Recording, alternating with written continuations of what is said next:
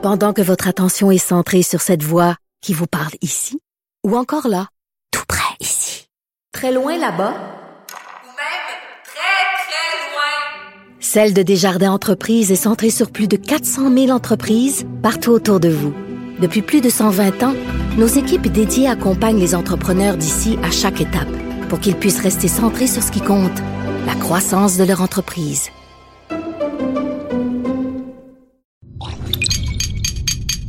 Cube Radio.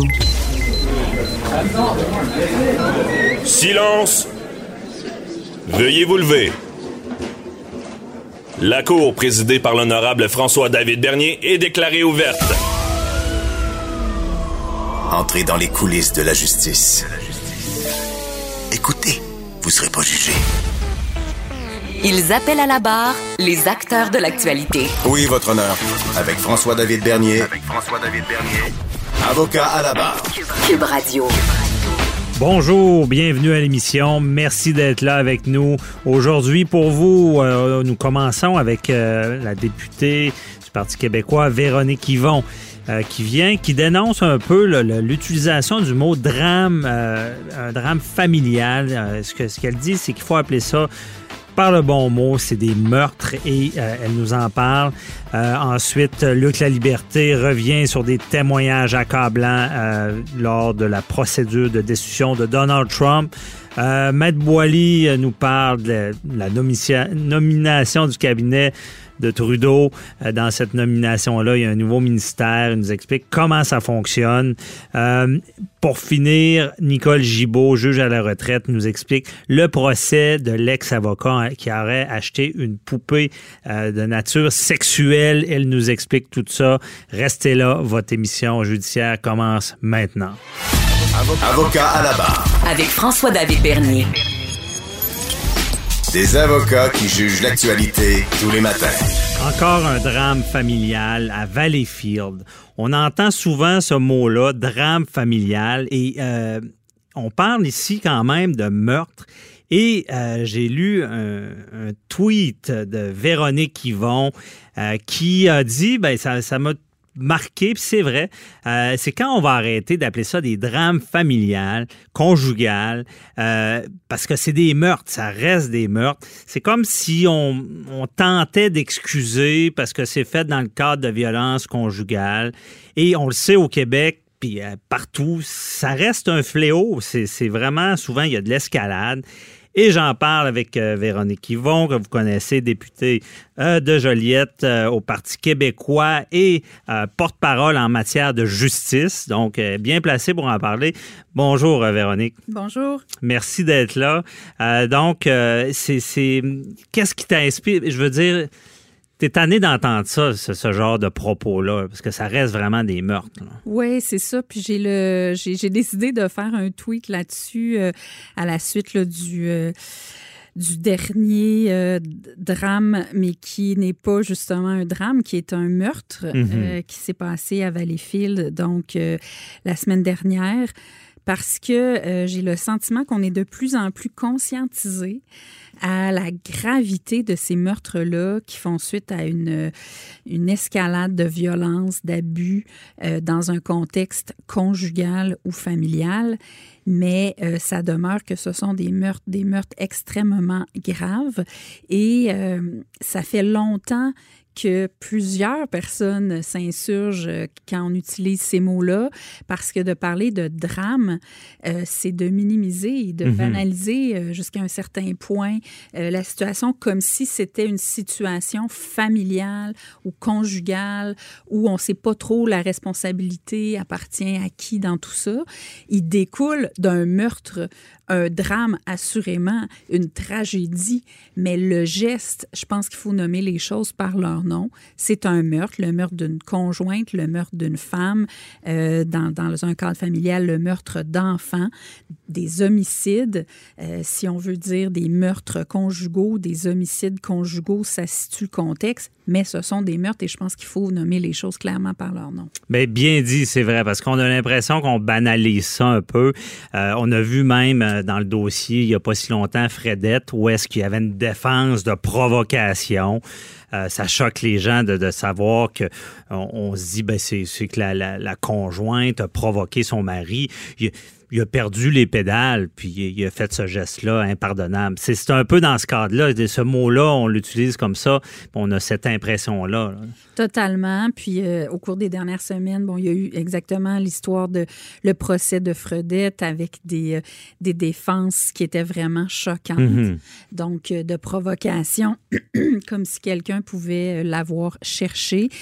Ensuite, bon, il y a eu le, le- le- le- meurtre euh, d'une conjointe à Montréal, là encore il y a quelques jours à Valleyfield. Donc, en quelques semaines, on été beaucoup exposés à ça. J'ai le sentiment qu'en 2019, euh, on n'a pas pris la pleine mesure de la gravité puis de la responsabilité qu'on a euh, comme acteur public, comme député, comme représentant des médias, comme journaliste, comme titreur, parce que souvent c'est ça aussi, de, de vraiment euh, faire écho à l'extrême gravité de, de, de, de ces meurtres-là, de ces homicides-là, qui sont des meurtres et des homicides, qui sont pas euh, une espèce de de- d'escalade à pas savoir qui a la responsabilité de quoi. Non, il y a une personne qui en a tué une autre et puis il faut appeler un chat par euh, son nom. Donc voilà. Ben, c'est ça, il y a une évolution, il faut dénoncer ça parce que, en tout cas, ceux qui sont dans les nouvelles, on- ça arrive trop souvent. Je veux dire, c'est Ouais. en 2019, euh, c'est la violence conjugale qui, qui va ben, escalader, Ouais. disons-le, puis devenir un meurtre, c'est encore fréquent. Même, tu me parlais en France, Ouais. ils, ils appellent ça autrement. Là. En Ils- France, ils ont fait une réflexion. Moi, ce que je trouve intéressant, c'est que là, je, je, je, je pense qu'on est, on est mûr pour ce débat-là, euh, de dire, ben, on devrait délaisser assurément ces vocables de drame familial, de drame conjugal, de parler de meurtre, d'homicide. Mhm. D'ailleurs, quand j'ai fait mon, mon tweet, il y a deux journalistes euh, qui m'ont répondu en disant oui, c'est vrai, faut nous rappeler à l'ordre parce que trop souvent, c'est comme si c'est des expressions qui sont rentrées dans les us et coutumes dont il faut se défaire, puis on essaie de faire attention à ça.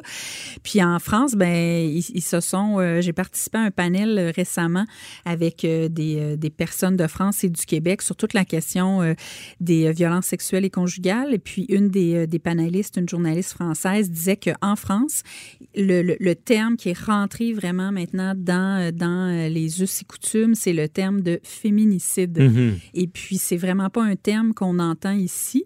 Alors, je suis allée chercher la, la définition. Puis, sur Wikipédia, on dit que c'est le meurtre d'une femme qui, euh, donc, va être qualifié de féminicide quand il constitue le point d'aboutissement d'un continuum de violence et de terreur, incluant un éventail d'abus verbaux et physiques et s'exerçant spécifiquement contre elle en raison de son genre. OK. Alors, euh, puis... euh, C'est vraiment ciblé, spécifique. Exactement, comme pour Ouais. nommer les meurtres qui découlent d'une situation d'abus, de violence, de harcèlement Mhm. de manière très claire pour qu'on sache en quelque sorte de quoi on parle. Ouais. Puis euh, depuis que là, j'ai, on, on m'a parlé de ça, je suis plus, euh, je dirais, vigilante aussi. Puis je vois des choses passer euh, des fois aussi sur. euh, Mais moi, j'aime encore mieux ton idée de d'appeler ça c'est un meurtre, de rester là parce que c'est au même titre que tout le monde. Puis comme je t'ai- déjà expliqué, Ouais. euh, j'aime pas le mot. euh, il y a l'infanticide dans le Ouais. code criminel. Euh, je pense que infanticide, on- ben, je rappelle rapidement, c'est qu'à l'époque, on accusait des femmes qui étaient en, en postpartum de, de naissance, donc des jeunes, jeunes enfants qui, qui tuaient leurs enfants. Ils étaient accusés de meurtre et là, c'était la prison à vie. Et il y a eu une infraction, justement, vu s'il y a une condition mentale prouvée que c'est un infanticide et que c'est fait dans, dans- avec le postpartum. Ça prend vraiment un jeune enfant en bas d'un an. Ben là, c'est des, des, des, euh, des sentences moins élevées. C'est pour ça que j'aime moins le À cause mot français. Ouais, c'est ça. Mais je comprends le principe. En fait, je pense mais il que- faudra pas que ça semble être un, vu en ciblant tellement que ça semble justement être euh, quelque chose non, de, différent. Ouais. C'est ça, c'est ça. Je Donc j'en reviens à ton tweet. Moi aussi. Un meurtre, Moi, je, un moi, je meurtre. pense qu'un meurtre Ouais. est un meurtre, puis il faut le nommer comme ça, puis un, Mhm. un homicide, puis on peut. euh, fait que voilà. Mais Bref. c'est ça. Et là, d'ailleurs, il faut en parler parce que je le dis, puis on, le rappelle, c'est un fléau. Ça arrive souvent, ça continue d'arriver. Qu'est-ce qu'on fait? Les policiers, euh, moi, je le vois, des arrestations préventives, c'est difficile parce que on, on a vu des cas où est-ce qu'on relâche la personne, le conjoint, Avec, euh, il, est fâché, ouais, réserve, il signe un papier, il débarque chez son ex, excusez l'expression, puis il a dessus. Bon. Et là, on n'est pas comme aux États-Unis avec les bracelets pour euh, qui, qui approchent pas la, la- la victime potentielle. Mais là, vous travaillez là-dessus avec le comité. Là. C'est quoi le comité, donc? C'est ça, en fait, c'est que l'année dernière, dans la foulée, euh, je dirais, c'est du jugement, en fait, de la décision des, euh, du procureur euh, du DPCP de ne pas porter d'accusation dans le cas de Gilbert Rozon contre plusieurs des femmes qui avaient porté plainte. C'était dans le contexte de violences euh, sexuelles euh, et dans la foulée du mouvement, moi aussi. Euh, J'avais émis l'idée que je trouvais qu'il était temps qu'on se penche sur l'adaptation de la justice à la réalité Mhm. très spécifique des, des crimes liés aux violences sexuelles et aux violences conjugales, où les victimes euh, portent généralement tout le fardeau de la preuve sur leurs seules épaules, Ouais. parce que ce sont des crimes que l'on parle de violences sexuelles ou de violences conjugales euh, qui se passent dans l'intimité, Mhm. donc avec pas de témoins euh, généralement, et qui euh, n'ont pas, selon moi, une réponse adéquate dans le système de justice, parce que le système de justice tel qu'on le connaît, oui, il a vécu des adaptations, des améliorations, on n'est pas euh, à l'âge de pierre, mais il a été conçu pour des choses complètement différentes. Je veux Oui. dire, euh, des, euh, des, des, des, des batailles, des, des duels. On était dans une autre philosophie. Là, on arrive avec des choses beaucoup plus intimes euh, et je pense qu'il est grand temps que les victimes de violences euh, sexuelles et conjugales Mhm. Aient le sentiment que le système s'adapte à elles et non pas uniquement à elles de s'adapter au système et à eux, parce qu'il y a des cas, évidemment, Mhm. où il y a des hommes aussi. Alors, c'est ça, on, on sent une perte de confiance. Euh, C'est bien dit. C'est plus de, il faut, faut plus que ça soit une boîte noire parce que pendant une époque, je veux dire, quelqu'un victime de violence conjugale, il ne se sentait pas tant protégé euh, de, de- de porter plainte, même ça risquait d'empirer. On, on- on s'adapte vraiment. Et moi, j'avais trouvé ça merveilleux de vous voir, là, toute ce parti euh, réuni. les quatre. euh, en fait, c'est ça. Le comité a été formé ça? avec une représentante de chacun des quatre partis à l'Assemblée nationale. Mhm. Puis on travaille là, depuis presque. On a commencé en janvier dernier. On a formé un comité, on a formé un comité d'experts qui nous soutient là-dedans. Donc, euh, c'est vraiment réjouissant de travailler au-dessus des lignes partisanes pour un Oui. enjeu comme celui-là. Puis moi, j'ai amené l'idée que c'est ça, en, en violence conjugale, puis je voyais récemment le- la série Le Monstre avec Ingrid Falaise, Mhm. euh, le documentaire qu'elle a fait par la suite. Puis on voit à quel point euh, les réponses ne sont pas adaptées dans le sens où euh, une femme qui est victime de violence conjugale, elle va, dès le moment où elle franchit le, le, le poste de police ou à l'appel, elle embarque dans un univers qu'elle ne connaît pas. Même chose en violence sexuelle, qui peut, qui peut euh, même Restreindre, freiner, freiner, c'est ça. freiner l'idée même de vouloir aller porter plainte parce qu'il y a une espèce de sentiment de dans quoi je m'embarque, est-ce que je vais perdre le contrôle, à quoi ça ressemble tout ça. C'est très, ça a l'air gros, ça a l'air pesant. Mhm. Donc l'idée, c'est de trouver des moyens d'accompagner les femmes pour euh, les, les, les, les outiller à savoir qu'est-ce que ça veut dire si je porte plainte, dans quoi je m'embarque, est-ce que je peux avoir un suivi psychologique en parallèle avec Ouais. le suivi judiciaire. Donc il y a beaucoup de choses Puis à améliorer. suivre, je vous souhaite de continuer parce que votre bon travail dans ce sens-là, mais comment les protéger? Quelles sont les mesures préventives qu'on pourrait instaurer pour que la police ait certains pouvoirs? Parce qu'on sent, en matière de violence, souvent, il y a des, les gens sont fâchés, puis ça, ça peut diminuer des fois. Souvent, ça arrive sur l'impulsion. Euh, encore là, c'est jamais sans pardonner. C'est souvent des meurtres deuxième degré qui sont sous l'impulsion. Donc, je pense que continuez votre bon travail à, à essayer de trouver ces, ces méthodes préventives-là. Euh, le droit, il faut qu'il évolue, puis je trouve ça euh, très, très agréable de voir des partis qui enlèvent euh, la partisanerie pour trouver des solutions. C'est vraiment ce qu'on veut faire. Bon, parfait. On va suivre ça, on se reparle. Merci beaucoup, Véronique Yvon, pour nous avoir fait part de vos commentaires là-dessus, qui sont très pertinents. Bonne journée. Bye-bye. Merci, merci à vous. Pendant que votre attention est centrée sur vos urgences du matin, vos réunions d'affaires du midi, votre retour à la maison ou votre emploi du soir, Celle de Desjardins Entreprises est centrée sur plus de 400 000 entreprises à toute heure du jour. Grâce à notre connaissance des secteurs d'activité et à notre accompagnement spécialisé, nous aidons les entrepreneurs à relever chaque défi pour qu'ils puissent rester centrés sur ce qui compte, le développement de leur entreprise. Avocat à la barre. Avec François-David Bernier. Avec François-David Bernier. La procédure de destitution contre le président américain Donald Trump se poursuit. Vous avez entendu cette semaine, euh, bon, des témoignages. Il y a beaucoup de choses de, de dites. Ça semble très lourd contre le président. Euh, c'est une, ben, c'est pas une commission, mais c'est vraiment une procédure. C'est public. Euh, c'est un, bon spectacle. on s'en cachera pas. Et il fallait faire le point cette semaine avec Luc La Liberté pour mieux comprendre, suivre cette saga-là. Bonjour, Luc. Oui, bonjour François David. Bon, j'ai besoin de tes lumières. J'ai pas été assez assidu. J'ai vu que ça brassait pas mal. des témoignages assez accablants. Euh, d'un autre côté, je vois en surface que Trump, il a pas de l'air s'inquiéter trop. Euh, qu'est-ce qui se passe? là? C'est quoi les témoignages qu'on a entendus cette semaine? Donc, on a eu des, témoignages qui étaient euh, qui étaient particulièrement intéressants. Ils le sont tous parce qu'on est en pleine enquête. Puis l'enquête, elle vise à déterminer est-ce que la Chambre des représentants finalement va accuser ou non le président. Puis ce qu'on entend depuis deux semaines, incluant de très gros témoins cette semaine, ben moi je pense que ça va conduire à une mise en accusation du président. Donc si nos auditeurs avaient à parier, euh, ça va se faire. Ça signifie en rien qu'il est coupable, mhm. mais c'est ce sur quoi ça devrait déboucher.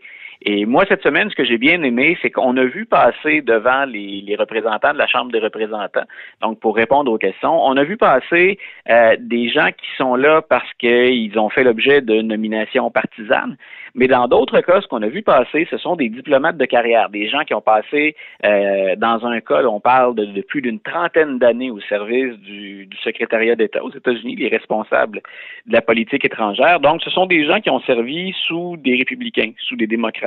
Il y en a qui ont servi sous Bill Clinton, il y en a qui ont servi sous George W. Bush, d'autres sous Barack Obama. Donc, ce ne sont pas des gens à qui on trouve habituellement une couleur politique. Donc, ce qui est intéressant pour nous de l'extérieur, c'est de voir est-ce que quelqu'un comme l'ambassadeur euh, à, euh, à l'Union européenne, comme M. Sondland, qui témoignait mercredi, euh, est-ce que M. Sondland, qui est un ami de Donald Trump, ou en tout cas quelqu'un qui a contribué à la campagne de financement de, de, de M. Trump, est-ce qu'il offre la même perspective ou le même type de déclaration que quelqu'un qui est un diplomate de carrière? Et pour M. Trump et pour les républicains, ce qui est un peu euh, dérangeant, pour ne pas dire très dérangeant, c'est qu'autant les, les nominations partisanes que les diplomates de carrière présentent sensiblement le même type d'informations. Et en gros, là, il y a deux choses qu'on vient valider. Il y a, il y a un paquet de sous-dossiers avec ça, mais en gros, oui, le président américain, et c'était connu d'à peu près tout le monde, a exercé un chantage à l'endroit du président ukrainien, M. Zelensky. Donc, c'est très, très clair, non seulement qu'il y a eu chantage, mais que le président était au courant que c'est même lui qui dirigeait l'opération. Donc, on incrimine le, le, président directement. Ce n'est pas quelque chose qui lui a échappé, c'était la volonté du président. Et ça, peu importe qu'il dit, ça sort de la même façon ou à peu près. Mais c'est surprenant parce que ça semble assez cinglant comme témoignage contre Donald Trump, ce que j'ai vu en surface. Et là, je me, je me, je me pose toujours cette question-là parce que, bon, c'est mon, ma déformation professionnelle. C'est quoi l'intention en arrière de tout ça? Je trouve ça quand même spécial euh, parce qu'on s'entend. Bon, là, j'ai pas entendu le témoignage, à moi qui, qui ait dit clairement, j'ai entendu le président dire que j'avais un intérêt partisan en faisant cette, action-là. Mais sinon, c'est beaucoup de l'interprétation et je, je, semble comprendre qu'il interprète contre Donald Trump ce qui s'est passé. Voilà, et il y a, y a des deux informations, et ton, ton réflexe est le bon. On sent, le, on sent que l'avocat est pas très loin quand tu me poses des questions. et là, grosso modo, ce qu'on, grosso modo, ce qu'on dit, c'est carrément, on a entendu le président. Donc, dans certains témoignages, pour un certain nombre d'informations, on dit, on a tous compris que. Donc, c'est comme sous-entendu. Alors que dans beaucoup de cas, ce qu'on dit, c'est c'était ça. Et je l'ai entendu. J'étais à l'écoute euh, ou j'étais tout près au moment de certains appels. Si on se trouvait devant un tribunal, devant une cour de justice où toi, tu passes plus souvent que moi, puis dans mon cas, c'est bien que j'y sois pas. non, c'est ça.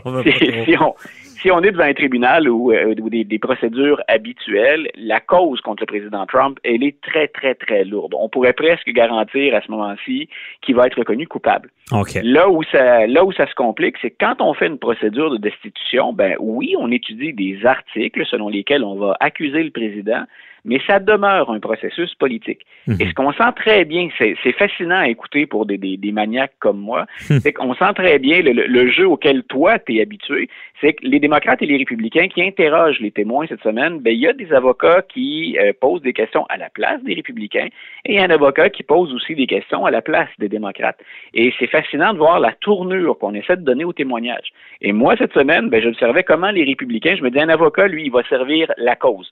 Donc, peu importe à quel point son client est dans le pétrin, l'idée, c'est qu'il est là pour défendre et aider son client. Ouais. Et j'aurais pas aimé être l'avocat républicain cette semaine. Non. Ça, ça a été, ça a été une semaine très, très, très difficile. Maintenant, comme on l'a dit, c'est un processus politique. Euh, moi, je pense que d'ici peu de temps, probablement avant Noël, on va officiellement accuser le président dans une procédure de destitution. Puis ensuite, il faudra voir comment les sénateurs vont juger ça. Et c'est eux qui vont déterminer finalement si on le destitue ou pas. Mais tant et aussi longtemps qu'il y a une majorité républicaine intéressante, et c'est le cas au Sénat, Le Sénat, ouais. on peut faire le pari que M. Trump va s'en sortir, même si dans les faits, tout le monde qui a écouté depuis deux semaines, si on a un minimum d'honnêteté ou d'objectivité, on ne peut que conclure que ça regarde pas bien pour Donald Trump. Ben, c'est en plein ça. Donc, on, on, on sait la finalité si le puisque le Sénat est majoritairement républicain, on sait que peu importe ce qui sort, euh, il ne sera pas bon destitué. Mais comme on s'était déjà parlé, on se disait, à moins qu'il y ait vraiment des révélations, tu sais, qu'on ne sait pas encore, des, des chocs contre Donald Trump qui ferait que les siens se retourneraient contre lui. Mais est-ce que c'est arrivé, ce genre de déclaration-là? Est-ce qu'on est là? De, de quoi qui fait vraiment mal qu'un républicain euh, voudrait le destituer? Ces, ces, des- ces déclations-là, elles ont eu lieu pendant la dernière semaine. Là, au moment où on se parle, on est capable de, de, de faire un bilan de la semaine. Puis ce qu'on appelle le fameux smoking gun, là, hein, ce qui va nous Ouais. conduire à la preuve, c'est l'arme du crime. Écoutez, on l'a, puis on pourrait même se dire euh, Donald Trump est lui-même l'arme du crime. Il a déjà affirmé avoir euh, participé non seulement à l'appel, mais à ce fameux, ce qu'on appelle le quid pro quo, là, ou le donnant-donnant, ou l'exercice de chantage.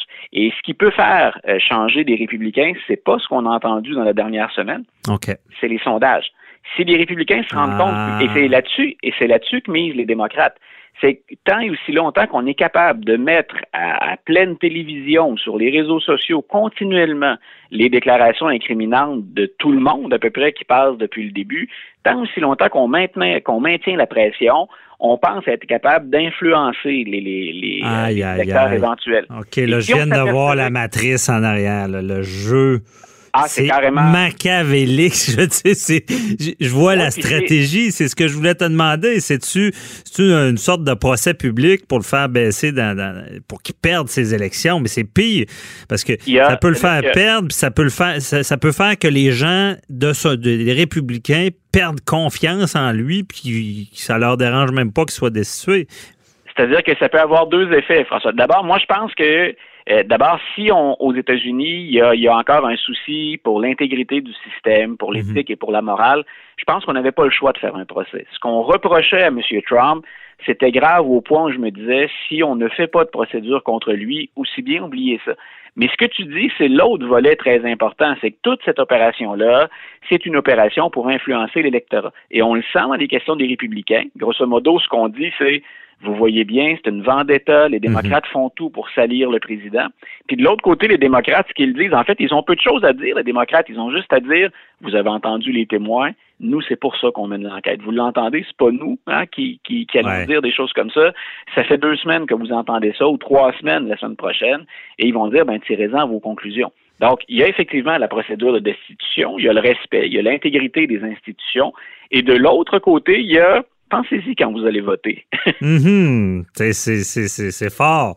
Mais là, moi, je vois, je vois plus loin dans la stratégie, là, parce que ce qu'on sait, c'est qu'on va devoir euh, déterminer un candidat euh, démocrate. là, ça sent Ouais. rien. Et être le candidat qui soit, sera choisi dans cette euh, guéguerre de, à, deux, à deux fronts, là, républicain, euh, démocrate, il va devoir, euh, comme on, dit, se watcher. Là. Les, républicains vont chercher les, les, les, bébites sur lui. Là. Ils vont vouloir ah, contre-attaquer avec ce qu'on fait avec Trump. Là. Une campagne présidentielle, on l'a vu la dernière fois entre Mme Clinton et M. Trump, c'est presque toujours ça, mais ça l'est de plus en plus. C'est une guerre de tranchées et mhm. tous les coups sont permis. Et ça, M. Trump, faut lui donner. Et une fois qu'il est parti, hein, qu'il a un mandat ou une fois qu'il a un objectif en tête, pour lui, c'est la victoire, grosso modo, peu importe le prix.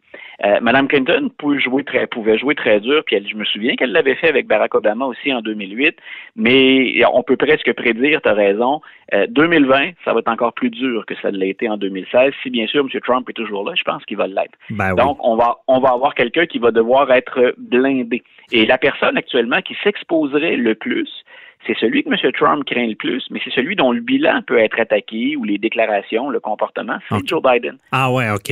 Et, donc, Joe Biden, en fait, c'est qu'il y a beaucoup de prises pour l'attaquer, pour le critiquer.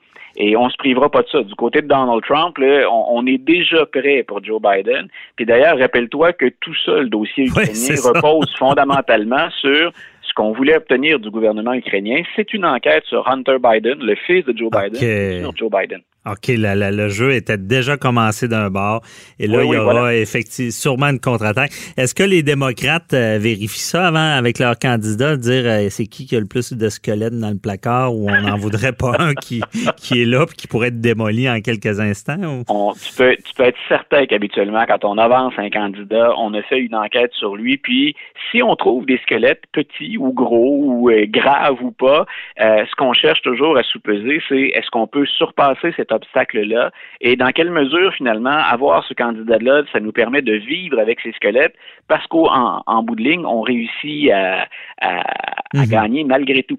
Ah, regarde, un, très bel exemple cette semaine, François David. Il y a un candidat démocrate qui est en hausse actuellement et mhm. euh, il s'appelle Pete Buttigieg. Et c'est un candidat que moi je trouve personnellement très très intéressant. Et lui, c'est pas un squelette dans le placard, c'est qu'il est gay. Ah. Euh, il est gay et marié. Et tu peux être certain que les démocrates, ce qu'ils regardent, c'est Oh, M. Buttigieg, il est drôlement intéressant quand on l'écoute. Puis, qu'est-ce qui serait bon pour séduire les indécis? Son programme est drôlement bien ficelé. Mhm. Mais en même temps, dans la balance, quand il étudie sa candidature, c'est quel vote on perd et où on les perd si on considère que tous les Américains ne sont pas prêts à avoir un président gay? Et où est-ce qu'on fait des gains parce qu'il est plus conservateur pour un démocrate? Donc, on va faire ça avec tous nos candidats. Aïe, aïe. Ouais, c'est vraiment, on sent toute la stratégie en arrière de ça. Euh, très intéressant. Euh, c'est tout le temps qu'on avait, mais on va s'en reparler certainement. Merci beaucoup, euh, Luc La Liberté. puis bonne journée. Un grand plaisir, François-David. Une bonne journée à toi aussi. Bye bye. Pendant que votre attention est centrée sur vos urgences du matin, vos réunions d'affaires du midi, votre retour à la maison ou votre emploi du soir, celle de Desjardins Entreprises est centrée sur plus de 400 000 entreprises à toute heure du jour. Grâce à notre connaissance des secteurs d'activité et à notre accompagnement spécialisé, nous aidons les entrepreneurs à relever chaque défi pour qu'ils puissent rester centrés sur ce qui compte, le développement de leur entreprise. Vous écoutez Avocat à la barre. Le premier ministre Justin Trudeau a nommé son nouveau cabinet mercredi de cette semaine, qui compte maintenant 36 ministres. Pardon. Euh, il y en avait 30 euh, selon au précédent. Et euh, maintenant, c'est 18 hommes, 18 femmes il y a même un nouveau ministère. C'est quand même euh, spécial, ministère bon, de, la classe moyenne, bon, de, de l'enrichissement de la classe moyenne, quelque chose comme ça. Euh, je pense même qu'il y a des sites en France qui riaient un peu de ça. On se demande, bon, qu'est-ce que ça va faire exactement comme ministère? Et on en parle, on veut savoir comment ça marche. On en parle avec euh, Jean-Paul Boilly, notre chroniqueur. Bonjour. Oui, bonjour. Évidemment, il y a beaucoup de beaucoup d'appelés, peu d'élus élus parce que euh, sur euh, 156 députés, ben il y en a que 36 qui sont ministres. Il y a des adjoints parlementaires, il y a des, ce qu'on appelle les secrétaires parlementaires, dont Joël Lightband dans la région de Québec, là, qui, qui a un poste d'importance parce que lui, il va être euh, aux finances comme il l'était et à la santé. Alors ça, je pense que ça va être le secrétaire parlementaire le plus euh, le plus populaire à, Ottawa. Maintenant, comment ça fonctionne? Ben la, nomination des ministres, c'est la prérogative du premier ministre. hein. Il n'y a pas de règle, il a pas de statutaire comme telle. Ce que ce qui ce qui est dit dans la loi, c'est que c'est le, gouverneur en conseil qui doit, euh, lorsque le, le- le Parlement est formé, il va chercher celui qui a reçu le plus euh, de députés. Donc, dans ce cas-ci, c'est le Parti libéral. Il demande à M. Trudeau de former un gouvernement. Et la règle veut que, euh, euh, historiquement, au Canada, on nomme un ministre euh, dans chaque province, au moins un ministre dans chaque province. Là, il y a eu un problème cette élection aussi. hein. Il n'y a pas de, il y a pas de député en Il y Saskatchewan. a deux provinces. Ni en ouais. Alberta. Alors là, il a fallu qu'il joue un petit peu plus de, de, de, de, de- de finesse. Et, et comment ça fonctionne? Ben, en fait, c'est, comme on dit, que c'est la prérogative du premier ministre, mais il, il- il y a des conseillers. Hein. Ça marche pas. Euh, ils tirent pas ça dans, dans, dans un chapeau. Non, c'est pas au hasard. Non, non, c'est pas au hasard. Et c'est, et c'est, c'est, bien calculé d'habitude. Je peux vous dire, là, que dans ce cas-ci, bon, on sait que Gerald Butts est revenu, le conseiller principal de, Justin Trudeau et ami personnel. Euh, il y a Mathieu Bouchard aussi pour le Québec. Donc, il y a une équipe qui est très restreinte. Gérald Bott, Ça, c'est celui quitté, qui. Oui, il avait quitté, mais il est revenu. mais il est revenu. Oui, il est revenu, mais en fait, il est conseiller comme tel, mais on sait très bien qu'il y, a- y y une influence certaine sur le premier ministre. Mais ces gens-là, et, et- et tout l'entourage, en fait, du bunker, qu'on appelle là, ceux qui sont vraiment près du premier ministre, euh, eux, ils vont faire toutes sortes de stratégies, parce que là, c'est un gouvernement qui est minoritaire.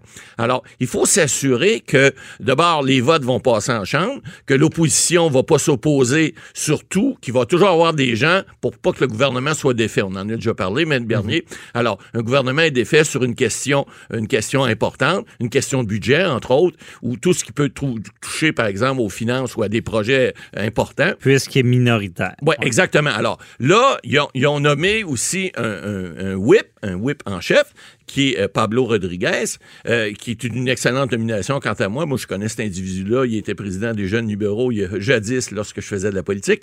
Et puis, euh, il, il- il est leader parlementaire. Donc, il va, il va, c'est lui qui va jouer euh, avec les partis adverses, qui va Mais c'est quoi un négocier. whip? Là? En fait, ça nos c'est- auditeurs? lui, ce qu'il fait, dans le, dans le fond, c'est qu'il il- il- c'est lui qui discute avec les, les autres partis sur tous les projets de loi euh, pour savoir si, par exemple, le NPD va être d'accord, le Bloc québécois va être d'accord. Une sorte Euh, de relationniste avec les opposants. Exactement. Puis c'est lui qui s'assure, lorsque des votes, que le vote va passer. Donc, il faut qu'il s'assure. On voyait cette semaine, bon, ils ont nommé François-Philippe Champagne aux affaires euh, euh, aux affaires extérieures. Euh, donc, il ne sera pas toujours au pays. Alors, c'est certain que des fois, ils vont le faire revenir, même s'il est au Japon ou ailleurs. S'il y a un vote, puis ils ont besoin de son vote en chambre, ils vont le faire revenir pour pas être défait. Alors, ça, le whip, lui, c'est une position stratégique très, très, très importante parce que c'est lui qui va faire en sorte que le gouvernement va rester en vie plus longtemps. On sait que les gouvernements minoritaires,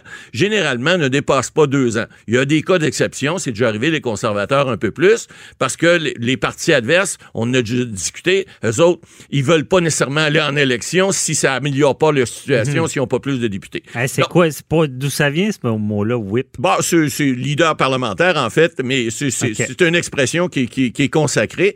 Maintenant, là, on voit que dans les nominations, on- on- comme il n'y a pas de, de, de, de directive claire, on sait que historiquement, bon, on essaie de nommer quelqu'un dans chaque province. C'est ce qu'on a fait dans toutes les provinces où on avait des députés. Là, on a pas, on a nommé M.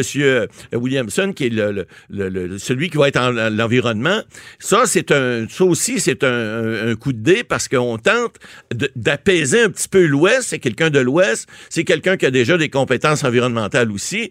Parce que là, avec le pipeline et tout ça, le Trans Mountain, et- ça devient délicat. On marche sur des œufs. Alors là, il y a tout un jeu politique qui va se faire. Et puis, il y a des nominations importantes. Vous avez Jean-Yves Duclos, qui est ministre de- de- du comté, euh, qui qui est député du comté de Québec, qui est rendu, imaginez-vous, lui, il est président du Conseil du Trésor. Le Conseil du Trésor, Jean-Yves Duclos avait un gros ministère avant. Je pense que c'était le deuxième ou troisième ministère en, en importance au niveau des euh, finances canadiennes. Pas des finances, mais c'était Ouais. euh, au niveau de la, de- de la famille, euh, de la- de l'assurance chômage et tout ça, là, qui gérait plusieurs milliards. Mais là, il y a une petite promotion, c'est pas plusieurs milliards qui gèrent, c'est 338 milliards. Alors, il gère tout l'argent du Canada. C'est le Ça, trésorier. ben, ça, c'est un gars à connaître parce que c'est certain que tous les ministres, les 36 ministres, vont aller cogner à sa porte pour avoir des budgets, pour pouvoir faire des projets, etc. Les députés vont faire la même chose. C'est le même, ça marche. Mais là, ça. en parlant de marcher sur des œufs, il faut aller euh, sur ce sujet-là, qui je ne veux pas vous mettre dans l'eau chaude, mais on est-tu vraiment obligé d'avoir une parité homme-femme? Là, on a séparé ça au couteau. Ça, c'est Euh, certains vont dire ben, où est la compétence? On veut seulement Exact. un homme ou une femme. Pourquoi ça pourrait pas être que des femmes, que des hommes? Exact. Euh, Non, ça, Qu'est-ce qu'il y y a- en est? C'est a- comme la mode. Là. Non, C'est- ben, oui, ben, c'est le goût du jour, mais euh, c'est vrai que les femmes étaient sous-représentées euh, au Conseil des ministres. Ce n'est que depuis 2015 qu'il y a une parité. Et puis là, il ne faut pas oublier que la parité est plus vraie. Parce qu'avant, c'était 15-15. Et là, c'est c'est plus ça parce que le premier ministre, là, il est, un il est député. un homme. Alors, ils sont, en fait, sont 18, 19 avec Justin Trudeau, puis C'est vrai. 18 femmes. Mais il reste qu'il y a quand même une parité au niveau des ministres. Bon, il y a toute la question de savoir, à compétence égale, est-ce qu'on nomme une femme, on nomme un homme, ou s'il il est juste une question de compétence. C'est pas vrai que c'est juste une question de compétence. Soyons, on va se parler clairement, là. Ouais. C'est clair qu'il y a des ministères, mais faut pas oublier que les ministères économiques, là, il y a Christian Freeland, qui est vice-première ministre, que, que elle monte en grade, ça, faut, faut le dire aussi. Il y en a plusieurs aussi. Mélanie Joly, c'est la même chose. Ils ont bien fait pendant la campagne. C'est des gens que, bon, Mélanie Joly n'était pas toujours sans faute, mais Christian Freeland, avec euh, les, les- les négociations de l'ALENA avec les États-Unis, excusez-moi, elle s'est elle s'est fait des bras, là. là. C'est clair qu'elle a monté en. Mais, mais- mais je, je trouve ça intriguant, je veux pas vous couper, Ouais. mais pour être nommé ministre, faut-tu licher le premier ministre? C'est comment ça Ben, fonctionne? c'est-à-dire ça? que- Faut, faut être proche? Comment on est proche? Ben, C'est-à-dire que les compétences, d'abord, c'est ça qui, c'est ça qui, qui rentre en ligne de compte. Mais c'est certain que euh, vous avez des gens, des fois, dans des, qui sont nommés, euh, si vous êtes des amis propres. Dominique Leblanc, par exemple. Dominique Leblanc, c'est un fin politicien. Ça fait longtemps qu'il est là. Son père était gouverneur général, euh, ministre, Roméo Leblanc à l'époque. C'est certain que c'est quelqu'un qui est compétent. Maintenant, Dominique, c'est un ami d'enfance. Il jouait avec Justin dans la maison au 24 Sussex. Là. Il devait jouer au, au ballon dans, dans le sous-sol. Alors, ils, ils se connaissent depuis longtemps, longtemps. Et puis, évidemment, Dominique a des compétences. En plus, il vient du Nouveau-Brunswick. Donc, euh, mais, vous savez, il était gravement malade. On l'a vu à la sermentation. Ouais. Il est méconnaissable. C'est un gars qui avait des cheveux noirs. Là, il n'y a plus un poil sur le caillou. Je veux dire, il a, il a eu le cancer. Puis, c'est, bon, là, il, il l'a nommé quand même à un poste intéressant. Mais c'est pas, c'est sûr que l'amitié peut rentrer en ligne de compte. Mais la c'est la même chose. Je suis quand même surpris à notre époque, à notre ère, Ouais. de il faut plus de copinage, puis mais en politique, Ah, ben c'est oui. encore toléré. Ben, écoutez, un chum, ça reste un chum en Un chum, politique. c'est un chum, puis en surtout en politique, pourquoi tu veux pas travailler avec tes ennemis? C'est bien clair. Ah ouais, si quelqu'un t'a envoyé promener, demandez à Judy euh, Wilson-Raybould, qui est indépendante, si euh, Justin Trudeau va la nommer. Ben non, c'est est plus libérale de toute façon, mais il reste que c'est une députée. Il aurait pu, il peut donner des fonctions. Mais si quelqu'un, passe-moi de l'expression, te sait dessus, ben t'es pas, t'es pas, t'es pas naturellement Ouais. euh, euh, euh, à vouloir travailler avec. Alors, ça, Ben- c'est certain que ces gens-là, là, ils vont, ils vont, ils vont. Quand c'est des amis, c'est plus facile. On mais comprend les bien. compétences sont là. hein. Ah ouais, un moment donné, d'après moi, la hache ben, va arriver là-dedans, il va Ben, falloir qu'il c'est clair que des fois, manière. ils font des remaniements, c'est sûr. Ouais, mais OK, intéressant. Mais là, il nous reste euh, trois Oui. minutes. Il faut savoir. Là, Justin Trudeau a créé un nouveau ministère, le ministère de la richesse de la classe moyenne. Ça- on peut faire ça? hein? Ben oui, ben il il peut, il peut changer. Les ministères changent régulièrement de nom et de fonction. Vous savez que chaque ministre, lorsqu'il est, mo- il est nommé, il y a une lettre qui lui est remise par le premier ministre. Euh, c'est comme sa lettre de créance. là. Ouais. Alors c'est la lettre qui lui dit quelles vont être ses fonctions. Et ça, évidemment, ça, ça donne une- une- des directives au ministre pour dire voici, euh, voici ce que vous allez faire dans votre ministère. Vous pouvez créer les ministères que vous voulez. Et ça, c'est ben, ce nouveau ministère-là, évidemment, peut paraître un peu drôle. Je comprends que les Français en ont ri, mais je pense que les Français, on peut rire. Ben, Mais Henri, puis on va se dire les vraies choses. C'est un ministère, je prépare mon élection parce que je suis minoritaire, parce que je veux Ben, toucher toute la classe moyenne. ben, je sais pas, là. c'est bien évident. Qu'est-ce que ça va faire, ce ministre-là, dans la vie? Ben, probablement qu'il va faire quelque chose qui va plaire à la population, parce que sinon, on l'aurait pas Donc, nommé. on pourrait appeler ce ministère-là... Ministère du bonbon. euh, du bonbon, de la préparation à Ouais, l'élection euh, à deux ans parce que je suis minoritaire. Ben, écoutez, il y en a, y a des, des experts, des analystes qui peuvent dire ça. Moi, je suis pas d'accord parce que certes, tous les ministres d'abord, ils travaillent, les députés Non, non, aussi. j'en doute Et pas. puis, c'est un ministère qui va certainement aider la classe moyenne. Mais Et- je serais et- curieux, c'est quoi mais- ses fonctions ben, quotidiennes? il va voir dans sa lettre de créance quelles, quelles vont être ses vraies fonctions. Et puis là, à ce moment-là, on pourra analyser. Mais c'est certain qu'on crée pas Parce un que le ministère. ministre des Finances, c'est son intérêt aussi de faire que la classe moyenne. euh, Ben, c'est l'intérêt de tout le monde, De c'est clair. tout le Mais là, on crée un ministère, comme on crée un ministère des fois spécifique, par exemple, pour l'environnement, qui n'y en avait pas avant. hein. On a créé un ministère, un moment donné, on a créé un ministère pour s'occuper strictement, par exemple, de la jeunesse, euh, des sports, etc. Alors, ça, ça évolue avec le temps. C'est Évidemment, surprenant d'entendre qu'il n'y avait pas de ministère de l'Environnement. il y a, il y a- Je la il y a- retiens, il y a- elle, il y a ouais. 30 ans, il n'y en avait pas, effectivement. Vrai. Alors, euh, il faut, il faut s'adapter au goût du jour. Puis surtout quand on est minoritaire, des fois, on a des intérêts. Puis euh, je pense qu'il faut s'ajuster pour être sûr qu'on va être capable de durer un peu plus longtemps. Ouais, OK. Bon, bonne stratégie. on verra ce que ça donne, ce ministère-là. On va suivre ça. Merci beaucoup, Matt Boily. On se retrouve demain. Déclarez-vous solennellement de dire la vérité, toute la vérité et juste la vérité. Avocat à la barre. Avec François-David Bernier. Un procès cette semaine euh, hautement suivi. Un ex-avocat qui est accusé d'avoir importé du matériel de pornographie juvénile. Bon, une représentation d'un enfant. Euh, ce qui est illégal, donc euh, des peines très sévères. On parle de 14 ans, minimum d'une année d'emprisonnement. Euh, il s'agit d'une poupée. Vous avez entendu parler sûrement de cette nouvelle-là, une poupée.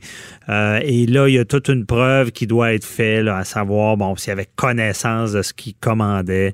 Euh, il y a eu une perquisition qui avait été supervisée par le barreau. Ça choquait certaines personnes. Il semblait dire, les gens se disaient, bon, il y, a, il y a un privilège, on ne pouvait pas perquisitionner de la bonne manière parce qu'il était avocat.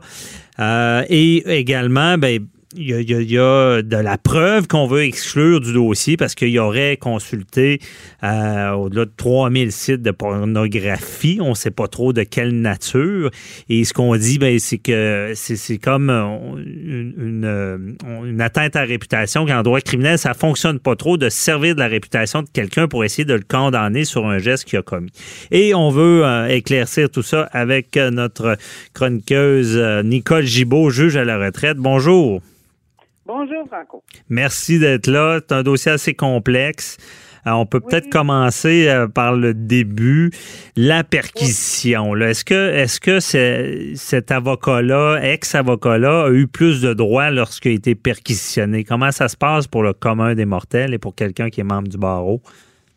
Oui, d'abord, si, si tu me permets, je vais commencer juste à faire une petite euh, euh, en Mhm. ouverture là, pour expliquer que oui, il est accusé d'importation et il est accusé de possession de matériel euh, de pornographie juvénile. Mhm. Pourquoi? Ben, c'est en lien, euh, comme tu le dis, avec euh, une poupée euh, qu'il aurait fait commander de la Chine. Euh, bon, alors, on n'a pas vu et on verra pas, c'est simple pourquoi on le verra pas, là, parce que si c'est du matériel pornographique, on n'est pas pour le voir, on va Non. on peut pas on peut pas le visualiser de toute évidence. Mais c'est sûr que dans ce contexte-là, euh, le tribunal, le juge l'a vu, etc., pour prendre une décision, à savoir quelle est la nature de ce matériel-là. Il faut d'abord qu'il se penche à savoir euh, si c'est du matériel pornographique ou non. Évidemment, euh, on a eu les dimensions 103 cm, ce qui est à peu près pour les gens qui sont plus en pieds puis en pouces, là, c'est Hmm. trois, pieds et demi à peu près. Alors, euh, c'est c'est la grandeur, la hauteur avec euh, bon, il y a du détail là-dessus qui fait en sorte que euh, bon, euh, Ça ressemble à un enfant. avec des vêtements, bon, euh, non, c'est pas la question, c'est que il y a des vêtements, des orifices, etc.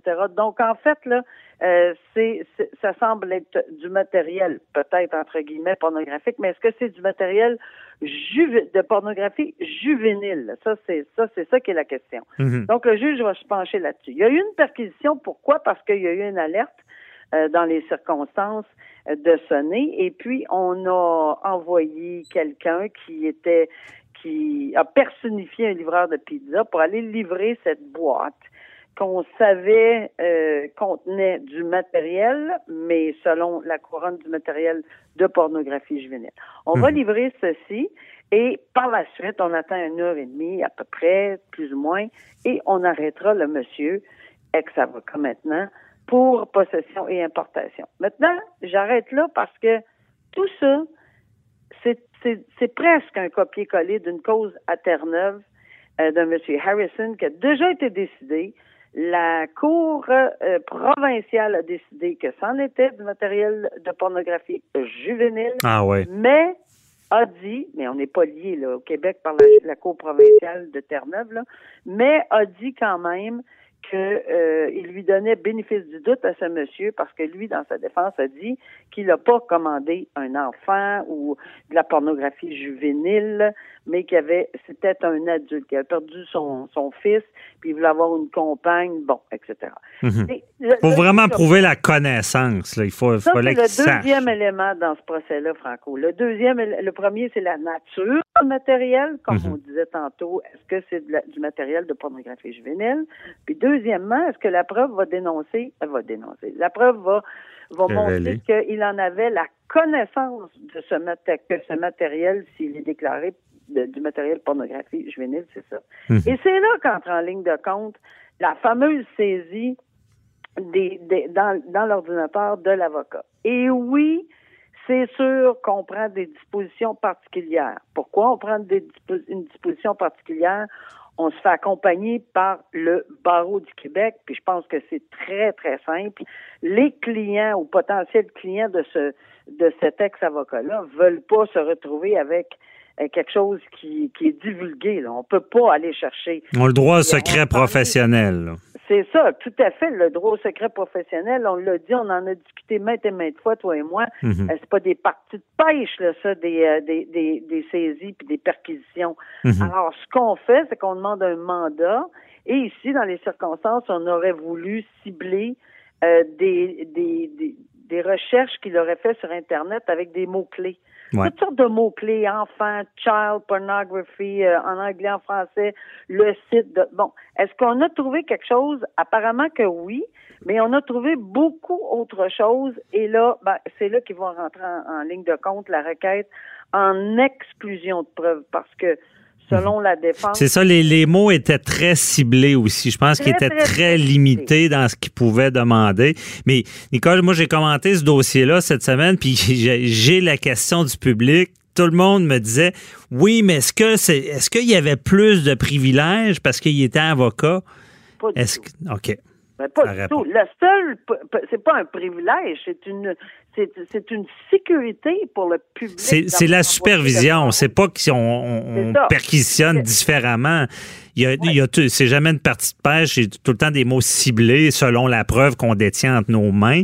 Puis je me trompe pas, Nicole, s'ils trouvent de quoi, ils peuvent, ils peuvent redemander un mandat pour aller plus loin, un peu comme Ah, du, ben, du plain view qu'on appelle un policier qui rentre là, dans, dans un appartement pour une violence conjugale, exemple, puis il se retourne, puis C'est il voit de la coke plus loin, là, il pourrait intervenir pour ça. Là. Ben là, on, juste se limiter ici, là, si tu me permets, en ce sens qu'ici, on a demandé un mandat de perquisition bien spécifique avec Ouais. des mots très, très, très ciblés. Si, si, si, on avait ça, bon, il aurait fallu évidemment euh, demander d'autres euh, ou faire euh, une demande autre. Bon, Mhm. Ce qui semble être le cas ici, c'est qu'on aurait trouvé, euh, on aurait, on a isolé les sites, euh, que certains sites là. Ben, c'est ça, on parle de, je pense, aurait 3000 sites euh, Ouais. qui, qui, qui sont liés. Bon, on n'a pas tout le détail. euh, on, c'est vraiment pas dit que c'est lié à la pornographie, pornographie juvénile, mais ça peut être de la pornographie. C'est ça. Mais la Mais- défense soulève ceci. La défense, la, couronne dit, écoutez, c'est tout en lien, là, c'est, c'est- ça, ça, ça fait un tout, cette affaire-là. C'est sûr que les recherches, la demande euh, de, de la commande comme telle de ce, de, de ce matériel-là est en, en lien avec les recherches qu'il a faites. Il pas, Mhm. s'est pas juste levé un matin et a dit, oups, va faire une demande à tel. Bon. Alors, ils ont tout un argumentaire à cet effet-là. Mais la défense, ils disent que- c'est sa réputation, là. Ben euh, oui, mais euh, ça soulève également que euh, on soulève également en défense que on n'aurait jamais utilisé le terme enfant ou jeune. en anglais child or young. En aucun cas, il aurait utilisé. Donc, c'est, c'est- on essaie de, évidemment de soulever le doute là. Ouais. Ils, ils sont d'avis que les enquêteurs là-dedans auraient manqué de rigueur, puis que euh, ça- bon, ça c'est la position de la défense. Évidemment, c'est un argumentaire de la défense. Et euh, c'est important parce que si juste une boîte arrive avec quelque chose dedans, c'est peut-être pas ça qu'on a commandé ou peu importe, Ouais. mais qu'on n'a rien pour rattacher, on n'a pas de chair euh, autour de l'os, si on me permet l'expression, ben c'est évident que c'est pas la preuve est pas aussi facile à faire hors de tout doute raisonnable et il y a des mots importants, faut que sciemment et sciemment ça veut dire avec il savait là. Oui, c'est la connaissance. c'est Mais. Nicole, dans, dans l'article du journal à Montréal, là, puis je te, je te donne pas la t'as pas assisté au procès, là, mais quand même, il, il parle de, de- de réputation, que si c'est si c'est la visite de ces sites-là pourrait euh, Ouais. faire que c'est comme une preuve de réputation. C'est quoi ça, ce preuve de réputation? Ça passe pas d'habitude, là. Moi, t'as raison, j'étais pas là, puis j'ai lu le même article que toi. Je me suis Mhm. posé les mêmes mêmes questions. La seule chose que je peux euh, décortiquer, de détecter et analyser de, de, ce, de seulement de cet article de journal-là, c'est que est-ce que le fait de c'était devant jury, ça serait ça serait énorme? Ouais. Mais est-ce que le fait de, de, de remettre ceci au tribunal, est-ce que ça ça brume, ça peut, tu sais, il peut- ça, ça peut jeter un, un Ben, parce qu'en droit criminel, on est jugé pour le crime dont on est accusé et non pour notre réputation. C'est un peu ça. Est-ce que ça peut Ouais. jeter un nuage sur la réputation? En ça, ça- ben, c'est ce que je comprends. Ouais. Et puis de dire, écoutez, parce qu'il y aurait regardé 3700 et plus euh, sites, parce qu'il y aurait telle, telle chose, parce que, par ça. Donc, c'est clair que s'il a fait ça, il est coupable de l'importation et de possession. Mais c'est pas, c'est pas comme ça que ça fonctionne. OK. Il faut clairement faire la division entre les deux. C'est- c'est- C'est-à-dire que ça peut être un élément euh, de, de l'ensemble. de la- Parce que quand on rend une décision, c'est l'ensemble de la preuve.